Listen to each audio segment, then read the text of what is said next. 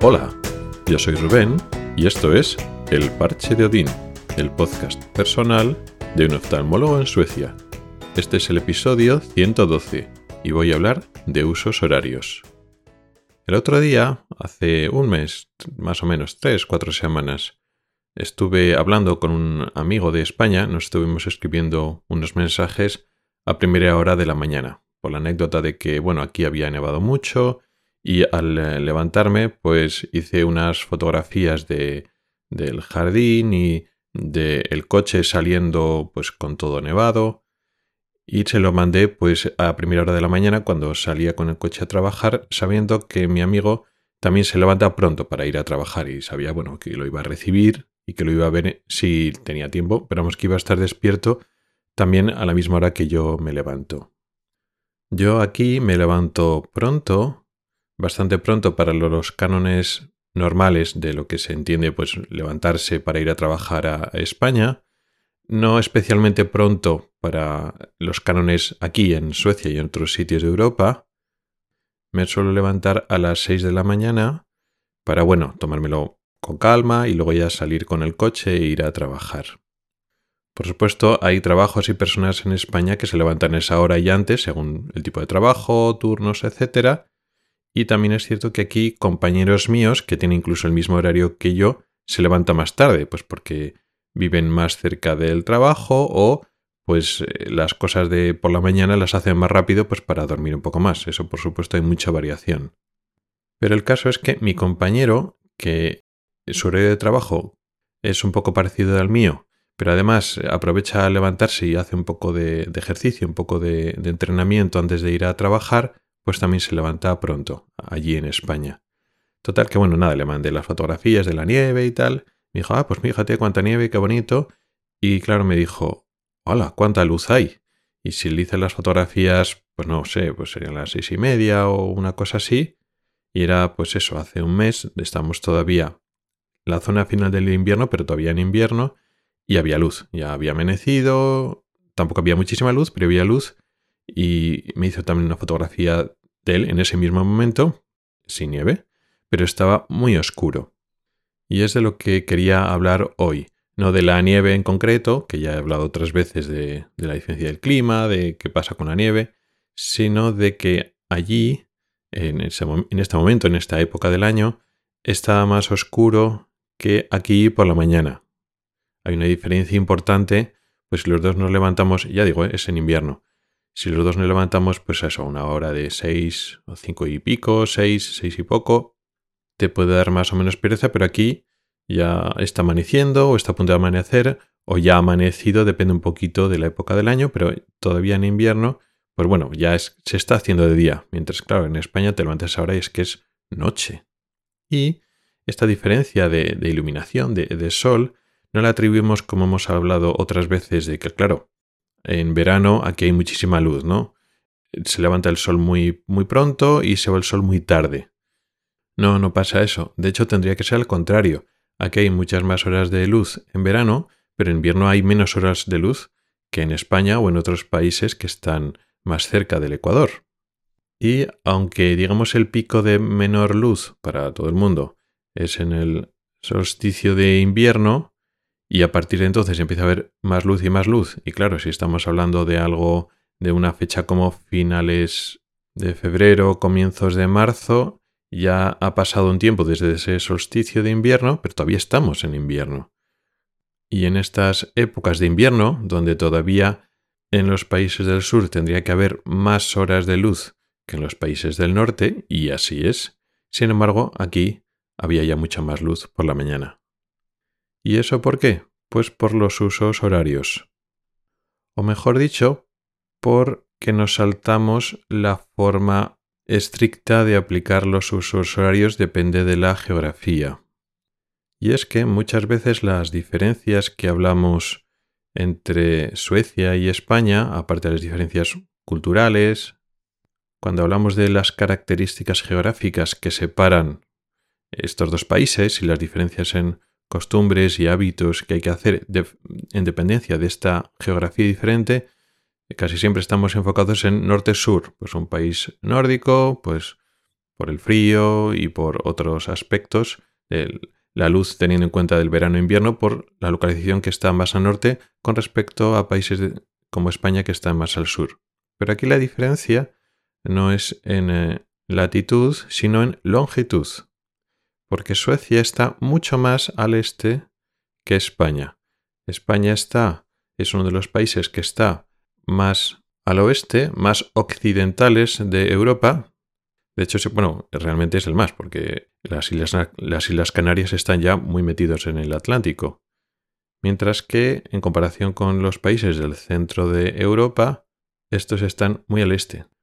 Pero ya no solo estoy hablando de los países que están ya en el este de Europa, los países que estaban, bueno, cerca de la influencia de, de Rusia, sino los países centroeuropeos realmente están muy al este en comparación con España. Y eso afecta mucho los horarios. No tendría que afectarlos, como decía antes, si hiciéramos un uso estricto de los usos horarios, pero no lo hacemos. Si queremos hacer una comparación de los usos horarios por algunos continentes que son parecidos a nivel cultural y de extensión, podríamos comparar Europa con Norteamérica.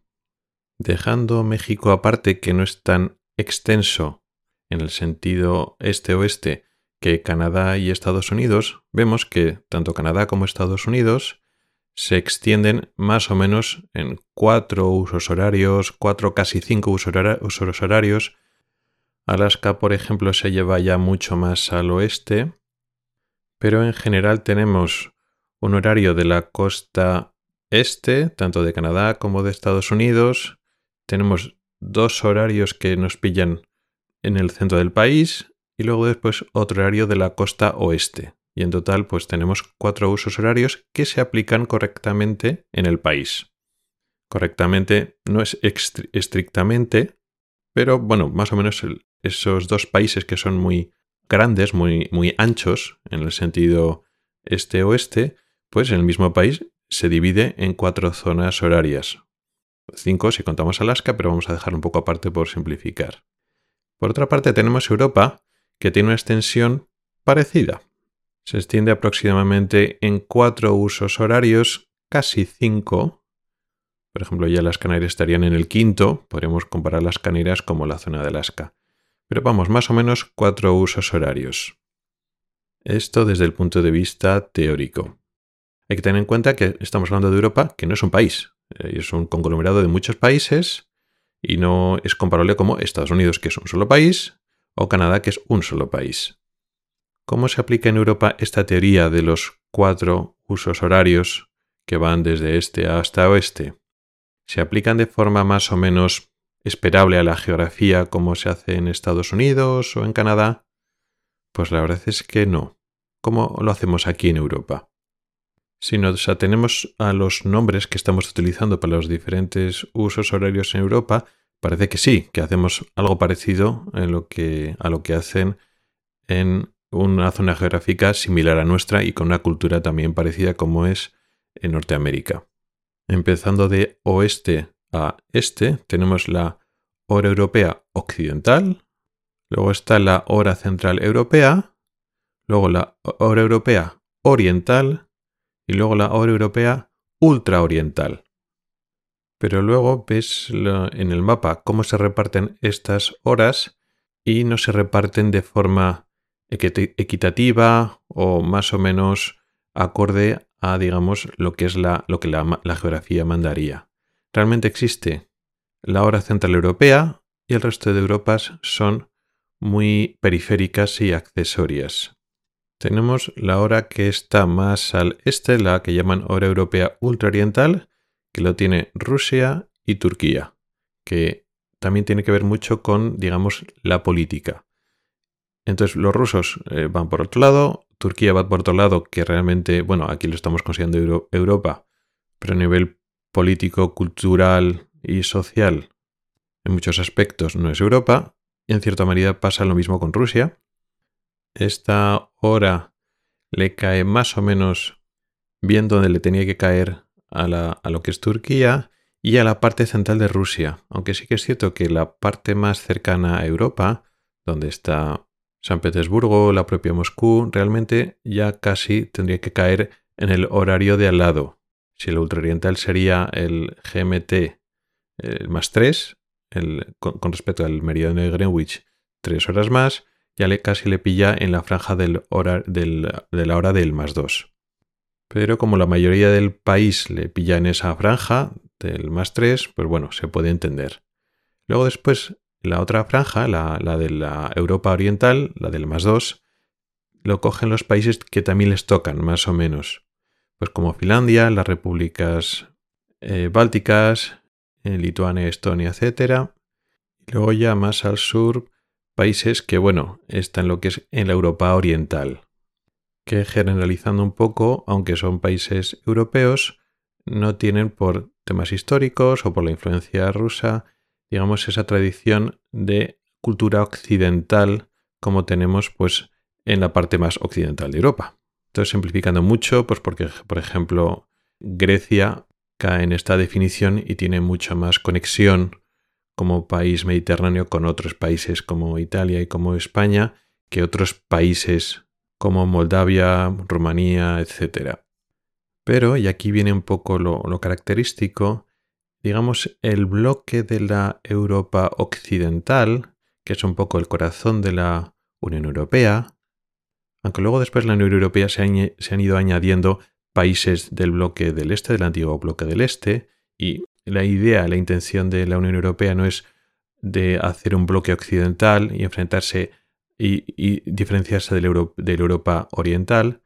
En la práctica luego las raíces siguen siendo muy occidentales y la influencia de países más occidentales como Alemania, Francia, España, Italia, pues se nota.